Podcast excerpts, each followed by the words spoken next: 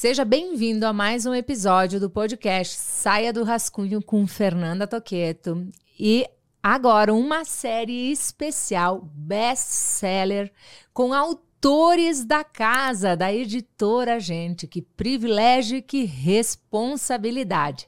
Aqui você sabe que o objetivo é, é hackear a performance, é conectar com o propósito propósito de quem é entrevistado, é buscar os fundamentos e a metodologia de quem está sentado na minha frente para ajudar você a tirar as tuas ideias, os teus projetos do rascunho, a decifrar a tua mente e multiplicar os teus resultados. Fica aqui conosco e se você ainda não segue o podcast Saia do Rascunho, bora seguir no YouTube, no Spotify, toda semana um episódio novo para você que está aqui comigo. E lembra, se fizer sentido, compartilha, porque crescer e compartilhar devolve. É sobre isso. E quem está aqui na minha frente hoje? Que responsabilidade, gente. André Dueck. Há sete dias, ele lançou o livro Potência Empreendedora. Olha só, gente, crie uma estratégia eficiente, desenvolva uma tática inteligente e gere altos resultados na sua carreira e nos seus negócios. Para você que me acompanha já sabe, né? Pega papel e caneta, porque eu tenho certeza que você vai escutar aquilo que você precisa para sair do rascunho, aquilo que está travado aí. Fechado? André, ele vai falar um pouquinho da, da, carreira dele, mas ele é empreendedor, com mais de 35 anos de experiência, fez carreira como executivo durante 21 anos. Eu não sei se você se lembra, mas eu me lembro muito bem que na minha adolescência o meu sonho era uma calça da Fórum e da Tritão, né? Uh, então ele estava à frente desse grupo no Brasil, liderou grandes processos de vendas na companhia e se tornou um empresário de destaque na região de Miami, nos Estados Unidos. Ele está à frente de vários negócios, se destacando como brasileiro. Também tem um podcast lá que vou aterrizar por lá para fazer uma gravação também. Gente, vou pedir para que ele se apresente um pouquinho. Reside na Flórida, casado. Eu tenho certeza que é para você tirar do rascunho aí as tuas ideias com esse podcast. Seja bem-vindo, André. Muito obrigado pelo convite. É um privilégio estar aqui com você. Eu sempre ouvi muito seu podcast, admiro muito seu trabalho e estou aqui também para aprender a ser best-seller. Você vai me ensinar. Ai, vai ser uma honra compartilhar as estratégias e eu para aprender contigo, né? Afinal de contas, uma carreira executiva, uma ascensão no Brasil, a internacionalização da carreira, a gestão da carreira para mudar de país, negócios exponenciais no exterior. Quer saber tudo isso? Fica aí com a gente. Mas tudo isso começou por um ponto. Começou lá na infância, começou com desafios, começou com uma vida uh, que tem muitas coisas aí para nos agregar com as suas experiências. E eu sempre me aprofundo assim na história das pessoas que estão sentadas na minha frente. E a primeira pergunta que eu quero te fazer. Eu sei que você morou no internato de crianças judias, com oito anos de idade, da minha filha Antônia. E eu fiquei pensando, quais foram as lições desse cara? Veja, Perdi, me conte um pouquinho da tua história, me conte das principais lições que você teve nesse momento. E aí você introduz o que você acredita que é importante as pessoas saberem sobre a tua trajetória. É, ótima pergunta. É, realmente foi um marco na minha vida morar num lugar que minha mãe tinha morado, meus tios, contando um pouquinho da história da família. Meu avô, é, mascate, vendia tecidos, veio lá da Síria, fugindo da Primeira Guerra, a família da minha avó do Egito, vieram para o Brasil com uma mão na frente e outra atrás, né, como todo é, fugitivo de guerra, criaram nove filhos com muita dignidade num quarto e cozinha. E, logicamente, os nove filhos não cabia no quarto e cozinha, então tem uma instituição que chama Lar das Crianças da Congregação Israelita Paulista, fica em São Paulo, no Alto da Boa Vista. E os mais velhos moravam lá durante a semana porque minha avó e meu avô não tinham condição de criar nove filhos em casa. Então, uma instituição que ela é financiada pela colônia judaica, já existe há mais de 60 anos. E eu, e eu sou o segundo neto mais velho da família. São 30 netos, então vamos falar assim que eu peguei a parte mais humilde da família. Minha mãe era costureira, meu pai era motorista. E eu, com oito anos de idade, tinha meu irmão saudoso Alexandre, que nos deixou há alguns anos, tinha quatro. E o Anselmo, caçula, tinha acabado de nascer. Então, imagina que minha mãe tinha que sair para trabalhar, uma pessoa para ajudar a cuidar da gente. Então, o mais velho, entre aspas, tem que ter o sacrifício, vamos falar assim. Porque ela já tinha passado por isso. Então, fui morar nesse internato. Eu entrava domingo na escola e saía sexta-feira. Então, dormia na escola, estudava. E foram grandes lições, né? É, logicamente, é, culturalmente foi muito bom, né? Porque eu aprendi uma outra língua, o hebraico, que é uma língua super difícil, né? que é a língua oficial de Israel. É, aprendi toda a história judaica, questões, lógico, também religiosas, né? E questões da comunidade. Mas o principal foi que é, ali foi plantada uma mente rica na cabeça de um garoto muito Uau. pobre, né? É, pobre financeiramente, mas rico mentalmente. Por quê? Porque a gente tinha metas, a gente tinha desafios, a gente tinha disciplina, organização. Então dormiam quatro meninos num quarto a gente tinha que se virar, tinha que lavar nossa roupa, tinha que arrumar, tinha hora para dormir, hora para acordar. Então, então ali começou, acho que um pouco da minha da minha história de empreendedor, sem saber, né? Eu fiz minha regressão mental quando escrevi o livro, e aí eu descobri que ali eu comecei a ter as lições do empreendedor que eu me tornei hoje com 50 anos de idade. Uhum. Você quer dizer que o cara, o cara que chegou até aqui, o, o, que você apresenta através da tua metodologia, o teu propósito, ele nasceu lá na largada, com os ensinamentos, com os, des, os desafios familiares te tornaram quem você é hoje. E você falou alguns pontos da mentalidade rica: metas, desafio, Disciplina, anota aí. O que, que eu esqueci de anotar aqui? Metas, desafio, disciplina. E organização. E organização. E você ficou até que idade lá? Então, eu fiquei só um ano, é, porque depois de um ano minha mãe já tinha uma condição financeira melhor, né? Então eu voltei a morar em casa. Então foi, foi um ano intenso, assim. Logicamente que na época, né? Uma criança de 8 anos, sua filha tem 9 agora. Você imagina hoje você deixar sua filha num lugar. Foi o que eu pensei. E, e depois buscar ela só na sexta-feira. É, realmente foi muito duro para mim, foi duro para meus pais, mas era uma questão de necessidade, né? E eu acho que eu não me arrependo, não tenho nenhuma mágoa, não tenho nada, muito pelo contrário. Minha mãe nos deixou há três anos, né? E eu escrevi o livro em homenagem a ela, porque eu falei, mãe, sem você saber, sem ter estudado, ela não teve condição de estudar. Eu também só estudei escola pública é, pelas condições da família. Falei, mãe, sem saber, você foi minha maior mentora.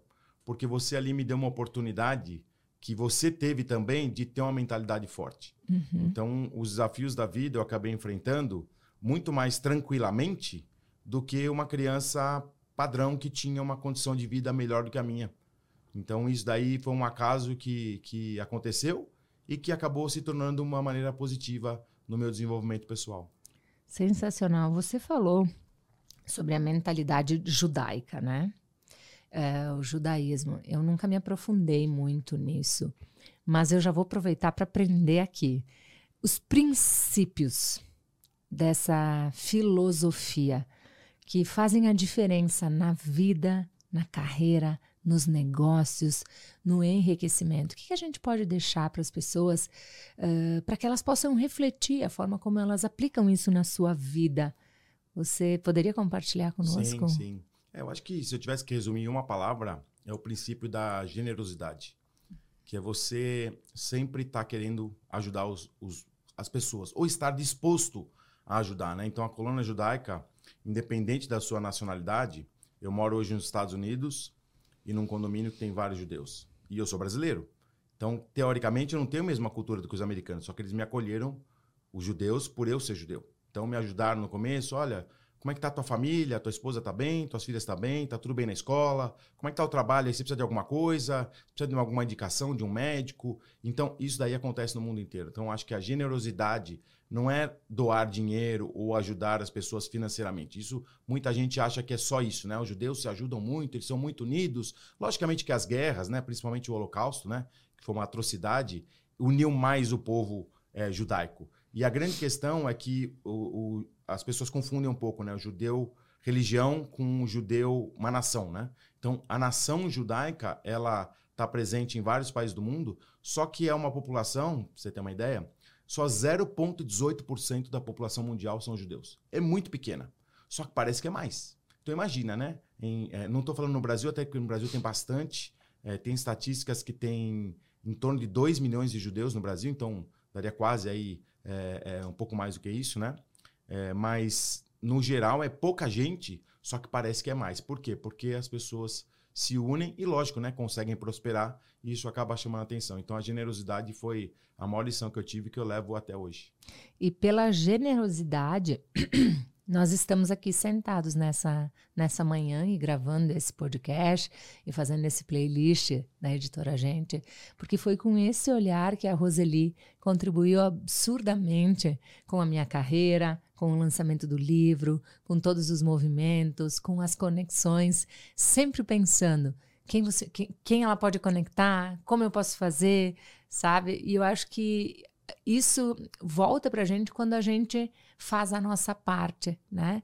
Eu acho que para você que está nos ouvindo, se questiona aí o quanto você está doando, porque se você doa, se você serve, se você faz a diferença, volta para você sem que você pergunte. É, é, muito bonito isso, porque a Roseli do nada me mandou uma mensagem. Conversei com o André, ele tem disponibilidade no dia que você vai estar em São Paulo, vamos fazer essa largada, né? E é sobre isso, né? Então, essa, o poder das conexões, o poder da ambiência mas ele tem poder quando tem generosidade, porque você pode estar no ambiente certo e não ter as conexões se você não tiver uma atitude alinhada para a ambiência, né, para os acessos. Então isso é, é muito bacana. André, você tem uma jornada muito inspiradora, uma jornada de evolução profissional, de crescimento, de ascensão, de ocupar espaço numa grande companhia, de fazer transição de carreira. Eu imagino que as pessoas que estão assistindo o teu sucesso, convivendo com você, as mais distantes, pensam, cara, como ele construiu isso? Como, como foi esse planejamento de carreira? O que, que ele faz lá fora, aqui no Brasil? Eu queria entender um pouco, quero trazer do planejamento da carreira e do modelo do teu negócio. vou querer entrar nessas duas vertentes aí com você. Conta para nós como foi essa construção, o teu planejamento de carreira, essa tua linha de tempo. É, voltando aí para o lado das crianças, né? É, eu lembro que logo nos primeiros meses, todo. Acho que era todo bimestre, não tenho certeza. Mas sempre iam empresários, executivos que tinham morado no lar das crianças. E eles iam lá, imagina, falaram assim: ó, tudo bem, ó, eu também morei aqui nos anos 50, anos 60, eu estudei lá em 81. E eu desenvolvi minha carreira, tal, tal, tal, você também pode. Então o que acontece? O meu planejamento de carreira começou quando eu vi que pessoas que saíram de onde eu saí foram bem-sucedidas. Porque o sucesso é muito relativo, né? Depende de cada pessoa. E ali eu olhava aqueles empresários executivos, e alguns até de terno e gravata, falei, nossa, um dia eu vou ser um executivo e vou usar terno e gravata. Coisas que na época eram objeto de, de inspiração, né? uhum. né? É, principalmente para um, um menino, né? É, então, o meu plano de carreira começou mental, mas com 13 anos de idade, quando eu comecei a trabalhar nas empresas da minha família, é, com Imagina, é, um garoto que estudava na oitava série à noite numa escola pública.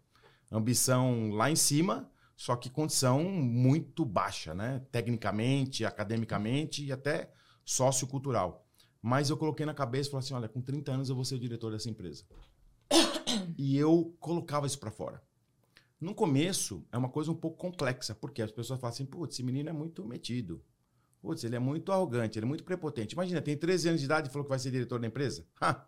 Quem que é esse menino aí? Nem estudou em escola boa, mora lá na periferia. Então, a sociedade te impõe um limite. E o que acontece? Você, às vezes, fica é, introvertido e você acaba não colocando para fora os seus sonhos, os seus desejos, que é uma coisa que não é... O americano faz muito isso de uma maneira muito simples e, e ele é muito, é, vamos falar assim, é, recompensado, valorizado por isso, né? Quando ele coloca os desejos dele para fora e as pessoas falam assim: nossa, que legal, esse cara é um cara que tem uma força de vontade, tem um objetivo. Então, meu plano de carreira foi mental e, e eu consegui colocar isso em prática. Em 18 anos na, na, companhia, eu tive 18 cargos. E muitos cargos que eram andando para lá, do lado. Eu falo até uma, uma frase no meu livro que eu mais abomino, né, tem um destaque grande, fala assim: a palavra não compensa, a frase não compensa. As pessoas falam assim: imagina que eu trabalhava na área financeira e tinha uma, uma oportunidade na área de vendas para ganhar a mesma coisa. a pessoa fala assim: aí, tudo bem, eu tenho uma oportunidade para trabalhar é, de caixa na loja no final do ano. Eu era auxiliar. Só que é o mesmo salário. A maioria fala assim: não, não, não compensa. Eu vou ter que ir até o Shopping Center Norte, até o Shopping Guatemi, sair daqui para minha casa. Entendeu? Não vale a pena, não compensa. Não é para ganhar mais? Não, não compensa. Ia lá o garotinho e falava: não, não, eu quero.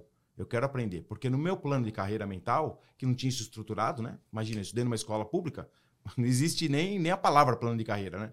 É, eu entendi que isso era um processo. Então, o que, que eu fiz? Estudei mais que todo mundo, trabalhei mais que todo mundo, aceitava todas as oportunidades, mesmo que elas não pareciam ser boas no começo, porque eu falava assim: se eu ficar dois, três meses nessa função, eu vou estar tá aprendendo. Então, hoje você vê, é, eu, eu com 50 anos de idade, eu tive 30 posições, 30 cargos, em cinco setores diferentes e dois países. Com 37 anos de carreira, eu estou completando 37, né? 35 foi quando eu comecei a escrever o livro, também demorou é, é, um ano como, como você. É, dois anos para lançar também. É, então, então, o que acontece? Foi um processo muito longo, só que é, além de eu ter certeza onde eu queria chegar, eu coloquei em prática, porque uma coisa é você sonhar e ficar esperando acontecer. A outra coisa é o plano de carreira, você falar assim, o que, que eu preciso fazer para chegar lá? E eu comecei a estudar numa época analógica. Não tinha é, Google, como ser diretor, como ser um CEO de uma empresa, como ser um executivo, como ser um empresário. Não tinha isso. Então foi estudando mesmo. Eu ia em bibliotecas. Eu lembro que eu ia em bibliotecas, passava tardes, procurando, biblioteca pública, né? Procurando lá é, literaturas para falar sobre isso, numa época que não tinha muita informação. E, logicamente, né, eu tive o privilégio de ter na minha família mentores, né? Meus tios começaram do zero. Tufi Dueck, um gênio da moda, né? Talvez, modéstia à parte, falando pela família, talvez o maior gênio que teve na moda brasileira na história. Uau. Tanto que ele começou do zero, criou é, três das maiores marcas da história do país, né? Fórum, Triton e a própria marca com o nome dele, Tufiduec. Vendeu a empresa, entendeu? Tá super bem e, e, é um cara que, que deixou seu legado, né? Então eu tive a oportunidade de estar do lado desse cara, 21 anos na Fórum, depois trabalhamos mais quatro anos juntos no Brasil, antes de ir para os Estados Unidos, e depois ele virou meu sócio nos Estados Unidos. Quase 30 anos do lado de um cara desse, então foi muito privilégio da minha parte. Então o plano de carreira também foi se misturando um pouco porque eu tive mentores sem ter contratado os mentores, uhum. aproveitando é, é, essa, essa, exatamente o ambiente. Uh, eu sempre falo, ande com os melhores, modele os melhores e assuma as suas fraquezas. A conta fecha. Você falou assim, ó, que o teu plano começou na mente. Você tinha certeza de onde você queria chegar e o que fazer para chegar lá. E eu faço uma analogia porque dentro do meu best-seller tem a técnica 3D que é de destravar a mente, despertar o potencial e construir o destino primeiro na mente para materializar, né, com as nossas ações, com o nosso comportamento, com o nosso networking, com as nossas relações. Eu acho que quando as pessoas acordam para isso, o poder do desenvolvimento pessoal, o poder da tua capacidade emocional para fazer as coisas acontecerem, é de altíssimo impacto. E você é prova aqui com essa tua fala, né? Começou na mente. Começou na mente isolando o barulho, né? Isolando a interferência externa e focado, sabendo aquilo que você queria né? E modelando quem já chegou lá. Porque você falou uma frase, quem eu olho, eu olhava para quem já estava lá, né? Eu mirei, se alguém pode, eu posso também, né? Nossa, isso é sensacional. Gente, e tem uma frase que eu quero que você pegue isso, escreva, printe, marque a gente, não compensa. Quem disse que não compensa? Experimenta para ver. Mas experimenta estudando e trabalhando mais que todo mundo, né? Porque você falou isso aqui, né? O não compensa é quando você não está disposto a pagar o preço. Né? Tá valendo a pena esse preço que você está pagando aí hoje, porque o preço ele pode ficar pior, né? Então a recompensa não compensa, mas a recompensa pode ser extraordinária se você estiver disposto. E aí me conta, você foi fazendo, foi construindo, foi entendendo, foram 18 cargos, você disse? Isso, em 18 anos. Em 18 anos. Até eu me tornar o CEO da companhia. Certo. Quanto tempo você ficou CEO da companhia? Então, foi pouco tempo porque. É, um ano, desculpa. Três, três anos. Três anos. Três anos. Tá. Três anos foi o processo de profissionalização da empresa. Um dos meus tios decidiu se retirar, o Isaac, que era o meu chefe. Hum. Eu trabalhava na área financeira, administrativa. E quando eu tinha 30 anos de idade para 31, ele decidiu morar no exterior, cuidar da família, enfim, estava numa outra fase pessoal e eu acabei assumindo a gestão da companhia junto com meu tio Tufi, lógico, né? Tufi como fundador, né? É, e o presidente da companhia. Então, é, teve uma parceria muito boa, né? Porque o Tufi, volta a falar, né? Um gênio, por quê? Porque ele não era administrador da empresa, nunca tinha estudado business e a gente conseguiu dar essa pivotada no final, uhum. principalmente depois que saiu o Isaac, que era o cérebro da companhia, e o Tufi o coração, e eu consegui me encaixar no meio dos dois ali, né? Durante muitos anos. Então, esses três anos aí finais, né, da venda da companhia, é, foram muito satisfatórios porque foi um MBA da vida, que eu eu aprendi várias coisas, né? Aprendi a ser um executivo de alto escalão, aprendi a me relacionar com pessoas diferentes, aprendi a me, me relacionar no meio de politicagens, que, são, que é uma coisa que também falo bastante no meu livro. É, aprendi muito o que não fazer, porque quando você está em, em um alto cargo, infelizmente você é obrigado a, a, a entender que existe aí é, uma política, né? seja com o seu cliente, seja com o seu fornecedor, com seus colaboradores, com o meio que você, que você trafega. Né? Não dá para você sair falando tudo que você pensa a qualquer hora. Então, muito autocontrole emocional. E tudo isso, né, é, modéstia à parte, eu fui desenvolvendo sozinho. Olhando as pessoas e desenvolvendo. Lógico que tive ajuda, muita ajuda é, a própria companhia, né? É, você conviver com tantas pessoas, você acaba aprendendo. É só até você querer, né? Tinha um apelido que era esponja. Falava, o André é uma esponja. Tudo que põe perto dele, ele vai lá e suga, aprende. Por quê? Porque tava lá a oportunidade. Aprende quem quer. Entendeu? Chegou lá numa reunião, entendeu? É, hoje a gente vê as reuniões, né? Uma coisa que eu abomino. A pessoa chega numa reunião de uma, duas horas, pega 50 vezes no celular. Como que ela vai aprender alguma coisa? Ah, não, eu tenho uma mensagem para responder, eu tenho uma coisa para responder. Alguma coisa urgente? Lógico, gente, a gente vai abrir uma exceção. Mas tem gente que hoje não consegue focar, entendeu? Porque tem distrações do celular. O celular, se for pensar hoje, é uma coisa que tem um lado muito positivo e um lado muito negativo. Então, eu já tenho uma vantagem que hoje eu, eu vim numa época que não tinha celular, que era analógica, né? Então, já não distraía muito, né? Mas, ao mesmo tempo, eu estava lá focado, não estava olhando para o teto.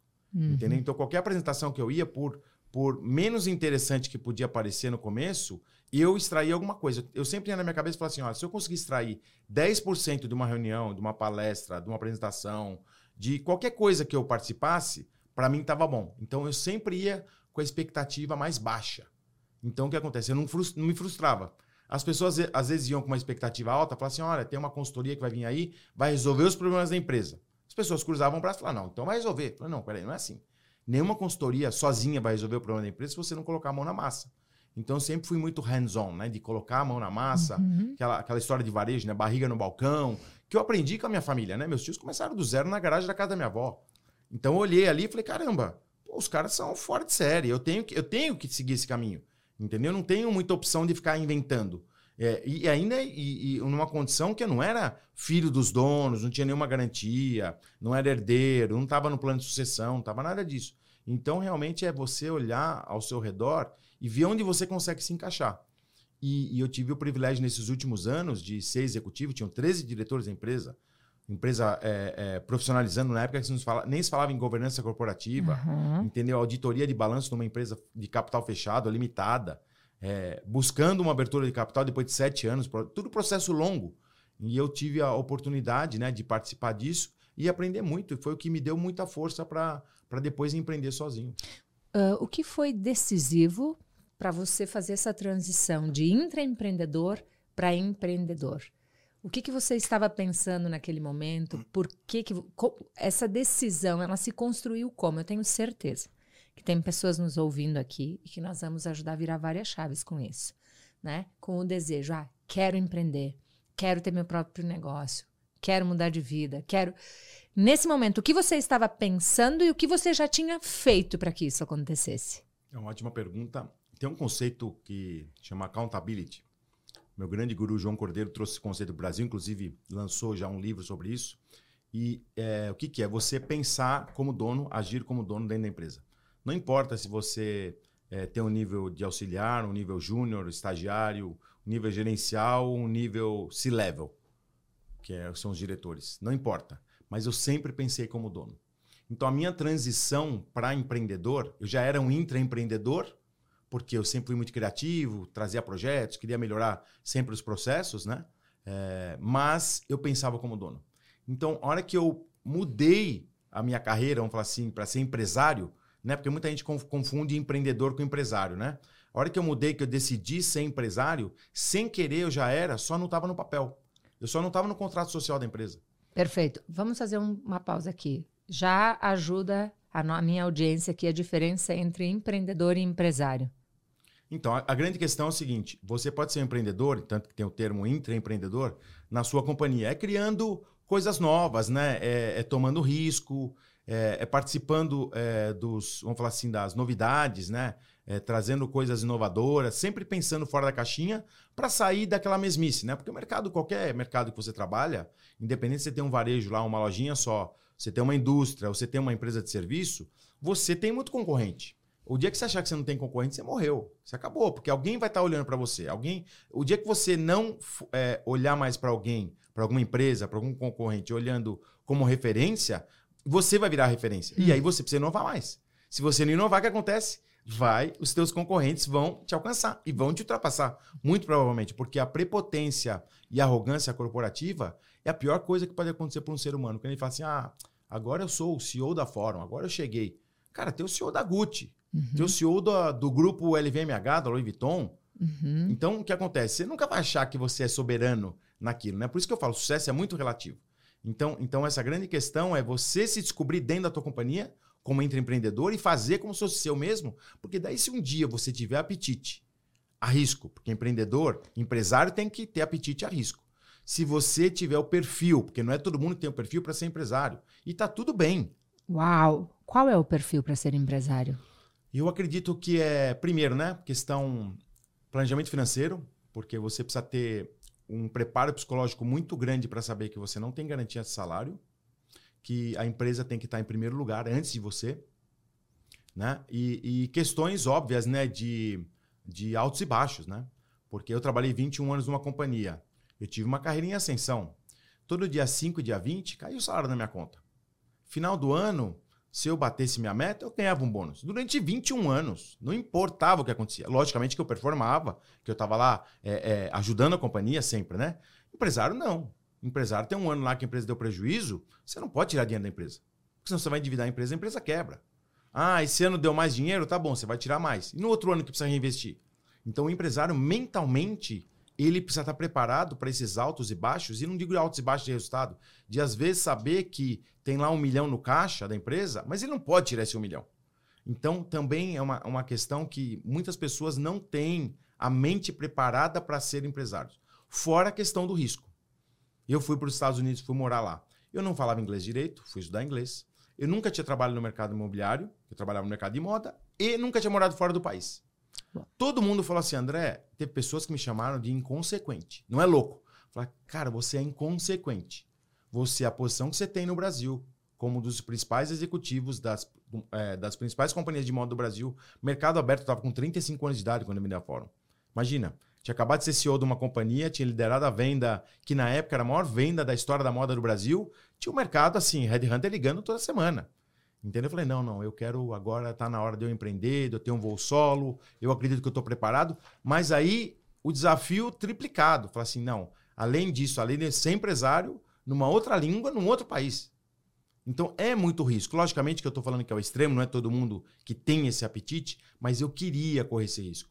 Eu precisava, para mim, é, saber que de onde eu saí, até onde eu tinha chegado na fórum, não, não tinha nada que era mais risco, mais arriscado.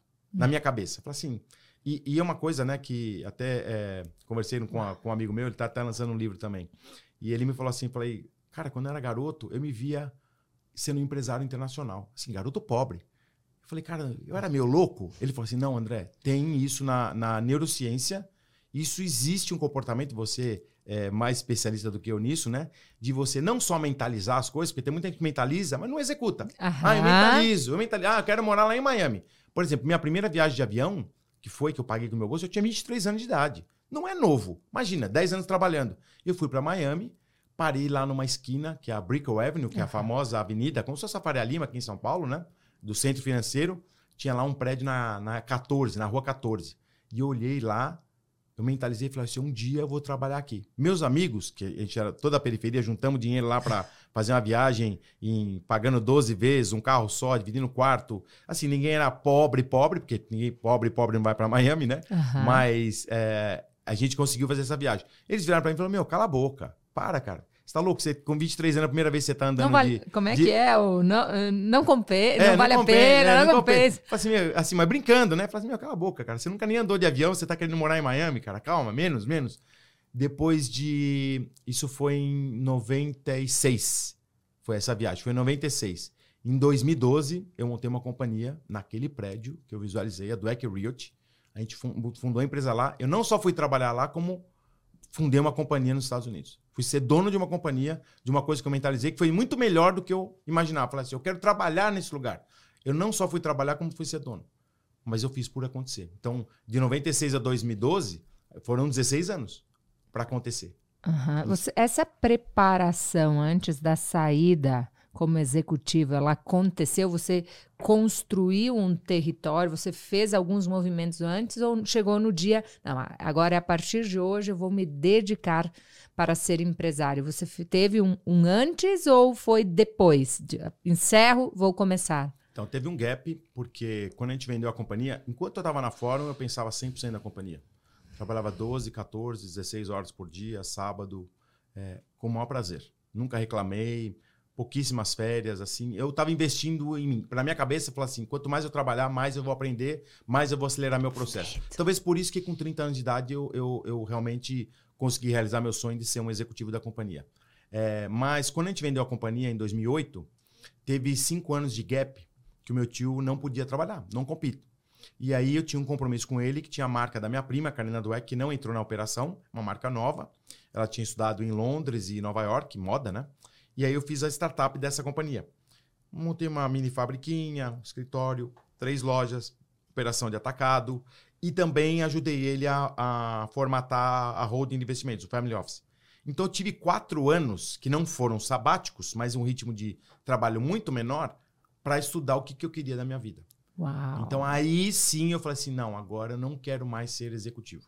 Vou cumprir o meu acordo no, como se fala aqui, no fio de bigode, né? Aham. Foi palavra com meu tio, é, de, de, de encaminhar a Karina, né? De encaminhar a marca, de, de suprir a ausência dele, porque ele não podia trabalhar por uma questão de não compete. Quando for acabar, eu vou decidir o que eu vou fazer. E aí eu tive algumas propostas para continuar no Brasil como executivo de empresas de varejo, empresas de moda, e eu acabei é, é, realmente decidindo pelo meu sonho no exterior, que é uma coisa que eu queria dar para minhas para minhas filhas a oportunidade de morar no, fora do país e estudar em escolas públicas, porque essa diversidade, muitos falam de diversidade hoje, né? Muita gente fala em divers- diversidade e fala muita bobagem. Eles não sabem que é diversidade na pele mesmo. Você tá lá numa escola pública na periferia, entendeu? Fala assim: "Ah, não, você tem que ser amigo dos pretos, dos LBGTs, tal, tal, tal". Isso daí para nós era era é, não, não tinha opção. Você tinha que ser amigo de todo mundo, porque senão você tava no meio da selva lá. Entendeu? Periferia não tem muita escolha. Fala assim, ah, não vamos fazer aqui a panelinha é, é, de, um, de uma certa classe. Não existe isso. É molecada tudo pobre, tem que brincar, tem que jogar bola, tem que se ajudar, tem que pegar o ônibus, tem que se virar para fazer a lição de casa junto, tem que chegar na hora certa para comer a merenda lá, a canjica, o, o arroz, entendeu? O que tiver. Então, então, isso daí foi uma coisa que me ajudou muito. E eu estudei na escola pública até o colegial. Então, é, no colegial, só que eu mesmo me financiei. Primeira escola particular que eu estudei na vida, eu paguei no meu próprio bolso, com 14 anos de idade. Juntava dinheiro lá, eu ganhava é, dinheiro de hoje, tipo 200 dólares por mês, eu pagava 150 de escola. Imagina, um moleque que ganha 200 dólares por mês, vamos falar mil e poucos reais, ele vai comprar um celular hoje. Um moleque da periferia. Ele não vai investir na carreira dele. E eu falar, não, putz, eu quero sair de onde que eu tô. No meu plano para ser executivo, eu preciso estudar numa escola melhor. Mas eu queria que minhas filhas tivessem essa oportunidade. E lá nos Estados Unidos é muito legal isso. Porque a escola pública é tudo misturado, é muito bacana. Você vai lá na, na fila da escola, eu levo elas todo dia, né? A- a- na verdade, é a, a pequena agora, né? Que tem 15 anos, não é tão pequena. Mas a minha mais velha já está na faculdade. A Pietra está com 21 e a Sofia com 15. Eu levo elas, você vê na fila lá da escola, no carro da frente tem lá um carro importado, lá, uma Mercedes, uma BMW, um Audi. É, tem um carro lá normal, lá um carro americano, um Chevrolet, um Toyota, um carro japonês, que é um carro de classe média baixa, né? E tem lá o carro do pintor, com a escada no teto. ter o carro do pedreiro, na mesma fila da mesma escola. Então, o que acontece? Isso daí é muito legal. Por Quero quê? que você me leve Porque conhecer a, inclusão, a escola quando eu for. Porque é inclusão total. É inclusão uhum. no, no, dia a dia. Uhum. Não é você ser incluída. É, é, é, a minha filha, ela chegou, a Sofia, faz um tempo já.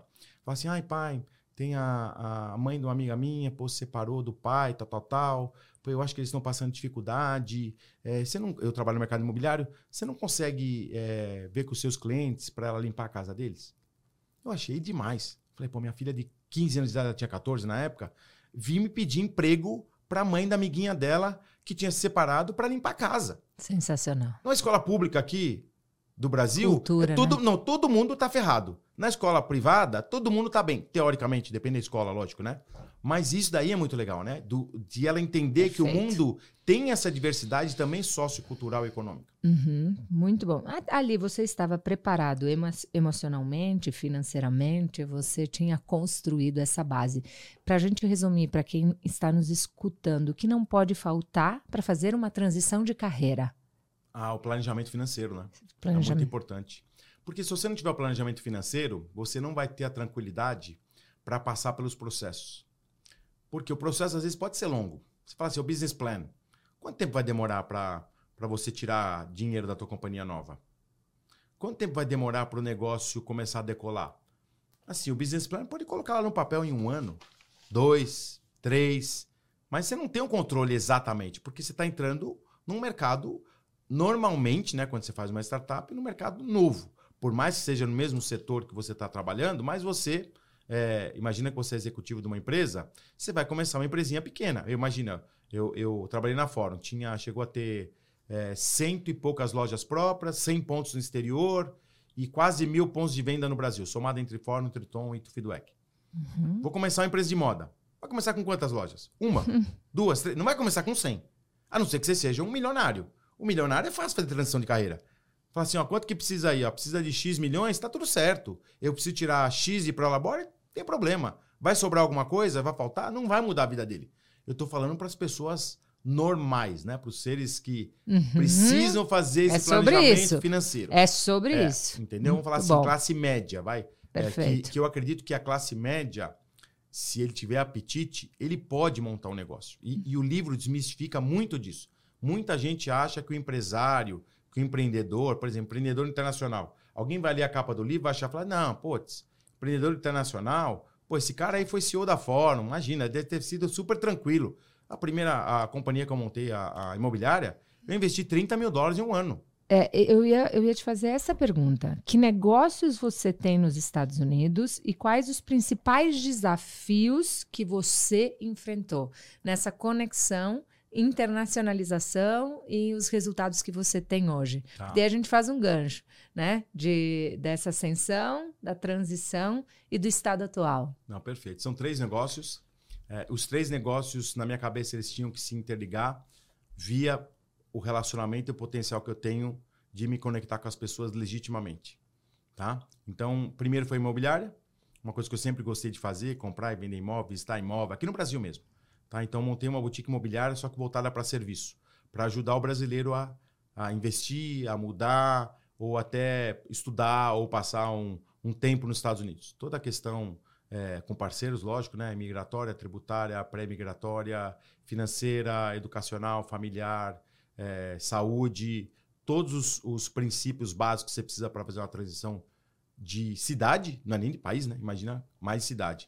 Podemos então, deixar o link para as pessoas sim, conectarem, sim, alguém sim. que está nos uh, escutando, assistindo, enfim. Sim, no Instagram é do Ec Lara Group, do Ec com K, né? Ponto Lara, que é o sobrenome da minha sócia, ponto Group. É, essa empresa a gente fundou em 2012, a gente vendeu essa companhia em 2020 por uma companhia americana, One Sotheby's International Realty, que faz parte de um grupo global, que é o maior grupo global, é, maior grupo imobiliário de luxo do mundo que é a Sotheby's International Realty, né, uma companhia de capital aberto em Nova York, está em 80 países, que é originária da Casa de Leilões, Sotheby's de Londres, tem 270 anos de companhia. Então, uma, duas companhias, vamos falar assim, uma holding muito sólida, né, muito reconhecida, inclusive tem operação também no Brasil. É, em 2020, a gente vendeu a companhia e montamos o Duec Lara Group, que é um time de brokers brasileiros dentro da plataforma deles no, no, sul da Flórida. Tá? Então a gente toca um time de brokers brasileiros e fazemos as conexões com outros países também, é, com, com brokers e corretores de imóveis brasileiros. A segunda companhia foi a Dueck Motorhomes, que eu montei com meu, com meu sócio, com meu grande amigo Flávio, que tinha trabalhado na Europa há muitos anos, na Suíça, mercado é, farmacêutico, e nada a ver né, com motorhome. Só que é um cara muito organizado, muito detalhista e um cara fora de série na questão do caráter. Que eu também desenvolvo isso no livro, né? Falar assim, vale a pena ter sócios? É, logicamente, não vou contar tudo para vocês, senão ninguém vai comprar o livro. é, já fica aí. Potência empreendedor. Um empreendedor internacional e estrategista de negócios. Gente, aqui, ó, eu tô com uma vontade de devorar esse livro já no voo de volta. Aí eu conto também o meu critério para seleção dos sócios, né? Que é mais em cima, vou dar um spoilerzinho, mais em cima do caráter do que das habilidades técnicas. Tá? Então a gente montou aí a Duec Motorhomes com 5 mil dólares cada um. Olha lá. Mas uma coisa que eu falei, não precisa ser milionário, rico, ter um capital enorme, precisa montar uma empresa. E, é, e hoje é, é, é, Eu falo com muito orgulho, né? A gente é pioneiro, sócios brasileiros, donos de uma companhia de motorhomes nos Estados Unidos. A gente foi o primeiro homologado pela RVDA, que é a Associação Americana de Motorhomes. A gente é a companhia número um do mundo, com muito orgulho falo isso. A gente é brasileiro, a gente não pode ter vergonha. A gente é muito bom no serviço, a gente brasileiro. Tá? Companhia número um do mundo em reviews no Google, Facebook e Yelp. 4.9 de 5 estrelas. Então, os depoimentos dos clientes que fizeram viagem com a gente, 98% de satisfação. Então, imagina numa coisa que é uma coisa complexa, sabe por quê? Porque 80% das pessoas é a primeira viagem. Primeira vez. Então, é uma coisa muito nova para a pessoa voltar e te dar um review, um depoimento é, tão positivo de 5 estrelas, tivemos 4.9. Tá? Então a gente tem muito orgulho de, de levar essa, essa marca de, de, de melhor companhia qualificada no mundo, dentre os americanos, brasileiros, australianos, em qualquer lugar na Europa também tem muito motorhome, né? E o terceiro é uma startup de educação executiva, chama OneBRZ, um BRZ Group. A gente já fez alguns eventos de inovação, branding é, e negócios internacionais, alguns eventos no mercado imobiliário de luxo. Temos o nosso podcast, o OneBRZ Podcast, você pode é, também ouvir e pode. É, você já está convidada lá em Miami. Estarei Quando lá. você for para lá, já está super é, agendada. Só me falar a data e o dia, mas está reservado o nosso estúdio para você. Deixa para mim. Tá? E, e, e agora eu tô, eu tô entrando nessa seara nova de compartilhamento de conhecimento, que é justamente o livro, né? Um projeto disso. 35 anos aí, mais de 35 anos de experiência né, em vários setores para ajudar realmente as pessoas é, tenho sido convidado para algumas palestras, estou é, me desenvolvendo nisso, porque eu, eu, sou um cara muito detalhista, acho que você deve ter percebido, né? Uhum. É, muito exigente comigo mesmo, então, para mim, dar uma palestra é, exige preparação né, e profissionalismo.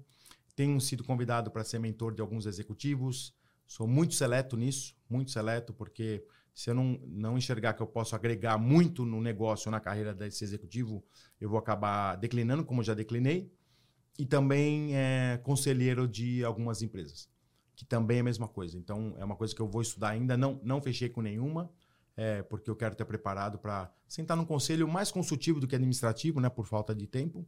Mas eu estou nessa fase agora de devolver um pouco tudo aquilo que eu consegui assimilar nesses 37 anos de carreira, seja através do livro, que vai ser o primeiro de muitos. Né? Aí, Roseli, Roseli Boschini, um recado para você. Hein? Roseli, ó, primeiro de muitos, hein? Toda a é gente pegou a gente, hein? Pegou a gente. Eu vou lançar uma obra coletiva agora com o meu grupo de empresários, o Titanium Class.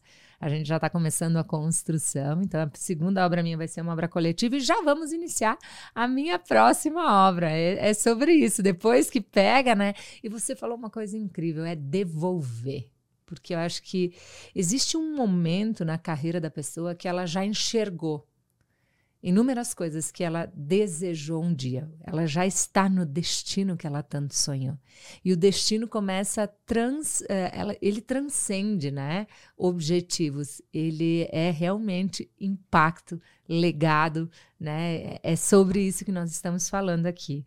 Eu quero, eu quero te fazer mais umas duas perguntinhas aqui, se você me permite no tempo. Uh, o principal desafio nessa com esses três negócios, com essa transição, se elencar um, qual foi, putz, aqui foi desafio, isso foi desafiador e foi isso que eu fiz.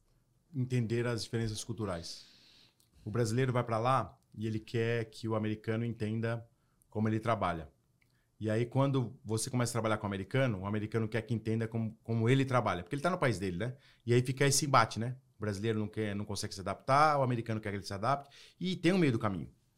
E eu consegui, modéstia à parte, achar esse meio do caminho.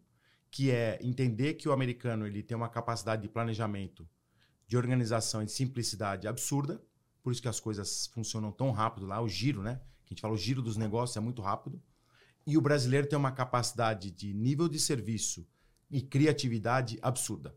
Se você conseguir achar aonde você se encaixa nisso, você vai se dar bem nos Estados Unidos ou no Brasil. Então, esse foi o desafio que eu, que eu fui descobrindo apanhando também, tá? Não é que uhum. ninguém me falou isso daí. É, já tô dando a dica para todo mundo. Pois é. Mas eu descobri apanhando. Lógico, cada um vai descobrir a sua forma, depende o, o setor, né? Tô falando pro setor de serviços, né? Que tanto a imobiliária, quanto motorhomes, quanto essa empresa de educação executiva, não tem um produto, produto. Então, para o setor de serviço, foi isso que, que me ajudou a, a prosperar. Foi sensacional. Que dica, hein? Dica de milhões essa. Muito bom. E as diferenças culturais, elas não estão só entre países, elas estão entre estados, elas estão presentes, né? É, aqui no nosso dia a dia. Esse olhar, eu acho que você percebeu nessa transição de alto impacto, mas muitas vezes a pessoa não está conseguindo aquilo que ela deseja no espaço que ela está se colocando também por isso, né? Uma reflexão importante. Qual capítulo do teu livro mais te impactou? 18. Escrevendo. 18. Por quê? É, não à toa, eu coloquei ele número 18, é o número da vida no judaísmo. 18 anos. 18 anos, 18 cargos, e é o número mais importante, que é networking involuntário que é como não fazer networking, que foi uma coisa que eu desenvolvi sem saber. Uau. É, me relacionar com as pessoas sem interesse de fazer negócio. Me relacionar com as pessoas de uma maneira legítima. Então, vou dar um exemplo para você. A gente acabou de vender um imóvel agora, no dia 18 de setembro. Tá? É, acabou de fechar. Nove anos me relacionando com o cliente. Me ligava, e vamos tomar um café, como é que tá as coisas? Putz, eu tenho vontade de vir para cá, tenho vontade de investir, vamos conversar, pô, Fomos num evento junto, fomos num esporte junto. Virou meu amigo. Nove anos. Qual profissão do mundo que uma pessoa se relaciona nove anos com a outra sem interesse comercial, sem ganhar um centavo? Nenhuma. Nem nove meses. Às vezes nem nove dias. Nem nove cafés, nem nove reuniões. Uhum. Então, é, me ensinou muita resiliência que o networking involuntário ele vai te devolver em algum momento, não precisa ser nove anos, lógico que eu estou dando o exemplo uhum. mais longo que eu tive, tive de seis anos. Às vezes tem de nove dias também, que, que sai rápido. Você conecta rápido com a pessoa, fala, putz, gostei de você, já ouvi falar bem de você, você já ajudou tal pessoa, tal. E essas coisas acabam é, é, é, voltando a favor, né? Eu, eu não planto nada querendo em troca. Porque tem muita gente que planta, vai lá e fica esperando a troca, né? E aí se frustra, né? Porque cria expectativa alta, uhum. frustração alta. Então, o capítulo 18, eu acho que é um capítulo que tem muitas lições de relacionamento mesmo que foram coisas que eu fui fazendo na minha vida e, e relacionamento assim desde 10 anos de idade. Uhum. Eu nem, nem fazia negócio. Perfeito. Eu vou começar pelo capítulo 18. Ótimo. Sensacional. E para a gente fechar com chave de ouro, sempre vem uma pergunta para o meu coração, tá? E a pergunta para o meu coração hoje é a seguinte: Qual o conselho de carreira que você gostaria de deixar registrado no podcast Saia do Rascunho para suas duas filhas? Ah, eu converso bastante sobre isso com elas, né? É, primeira questão, né? É, nem sempre no seu começo de carreira você vai conseguir trabalhar com aquilo que você ama. E existe muito romantismo, né? A própria literatura, é, você escuta muito, eu escuto muito podcast. Não, você tem que trabalhar só com o que você ama. Mas às vezes o que você ama não vai te dar não vai te dar é, um retorno financeiro que você precisa no começo da sua carreira, não vai te dar a projeção que você precisa e não vai te dar o aprendizado. Então eu falo muito isso para ela. Falo assim, aproveitem todas as oportunidades, mesmo que não seja o trabalho de seus sonhos no começo. Tá? Por que, que eu penso? Imagina o seguinte, comecei a trabalhar, minha filha começou a trabalhar numa academia. Lá como, como recepcionista. E aí ela começou a dar umas reclamadas. E eu sou um cara que eu não gosto de reclamar. Eu não reclamo e não gosto de quem reclama, né? E eu falei para ela, falei assim, aproveita que é um summer job que a gente fala, né? Eu trabalho de três meses na, no intervalo das faculdades, né? Os americanos fazem muito isso. Falei, aproveita, você vai conhecer mais gente, quem vai na academia, como funciona o sistema, como funciona o processo. Aproveita essa fase. Então, eu, eu, eu falo muito para elas isso, enquanto vocês não trabalharem com aquilo que vocês sonham, porque o papai vai ajudar, mas eu não vou realizar teu sonho. Eu não vou, ah, ah, ah minha filha tem o, o ela está estudando agora interior design, né? Que é design de interiores. Eu não vou chegar e montar uma empresa para você e fazer tudo para você, inteiro porque é o teu sonho. E eu aprendi isso uhum. quando eu tinha acho que 14 ou 15 anos de idade, na periferia, que o meu sonho era andar de moto. E eu cheguei para um amigo meu, um baita do amigo meu, e eu sentei na moto dele, era uma CB400, que era uma, uma moto que era. Nossa, liguei a moto, acelerei, né? E ele chamava Wilson. É, e aí eu falei com ele, falei assim, nossa, falou, gostou da moto? falei, nossa, demais essa moto tal. Falei, é, quer dar uma volta? Eu falei, cara, é o meu sonho essa moto. falei, teu sonho? Então eu não vou deixar você andar. falei, como assim, cara? Você perguntou, você deixou você entrar na moto. Se é o teu sonho, você precisa correr atrás. Se eu deixar você dar uma volta nessa moto, que é o teu sonho, e a moto é minha, você não vai correr atrás do teu sonho. Uau. Eu fiquei louco na hora, fiquei bravo com ele, larguei a moto, virei as costas, fiquei acho que semanas ou meses sem falar com ele, mas foi uma lição que eu tive. O sonho é teu. O sonho é teu. Eu posso te ajudar, mas eu não vou realizar teu sonho. Então eu falo muito isso para elas. Eu vou te ajudar, mas eu não vou realizar o teu sonho. Gratidão pela tua legitimidade aqui no podcast Saia do Rascunho. Para você que está aqui me acompanhando, eu vou deixar um, um formulário aqui no, no, na descrição desse podcast, conhecendo você. Deixa eu conhecer um pouquinho mais sobre você e você também fazer parte aqui do podcast, trazendo as tuas perguntas, os teus desafios, para que eu possa levar cada vez mais conteúdo que ajude quem realmente está aqui junto, aprendendo, se desenvolvendo e transformando os seus resultados. André, obrigada pelo teu tempo, obrigada pelos teus ensinamentos, à disposição para servir. E eu tenho certeza que nenhuma conexão ela é por acaso. Fico muito feliz, gratidão e à disposição. E eu já vou ver a agenda para ir gravar esse podcast. Bora. Obrigado! Eu que agradeço. É, mandar um beijão para Roseli Boschini, que é, a, que é a CEO e presidente lá do Agente, Muito que bom. nos conectou. Verdade. Eu tô adorando essa fase de autor, que é uma coisa nova para mim, me uhum. conectando com pessoas incríveis como você, que eu já admirava o trabalho, já ouvia o teu podcast. Não li o livro ainda, confesso, mas vou ler seu livro. Uhum. E muito obrigado por me dar a oportunidade de poder estar tá aqui compartilhando um pouquinho disso que eu acredito que vai impactar a vida das pessoas. Sensacional, estamos juntos. Muito obrigada.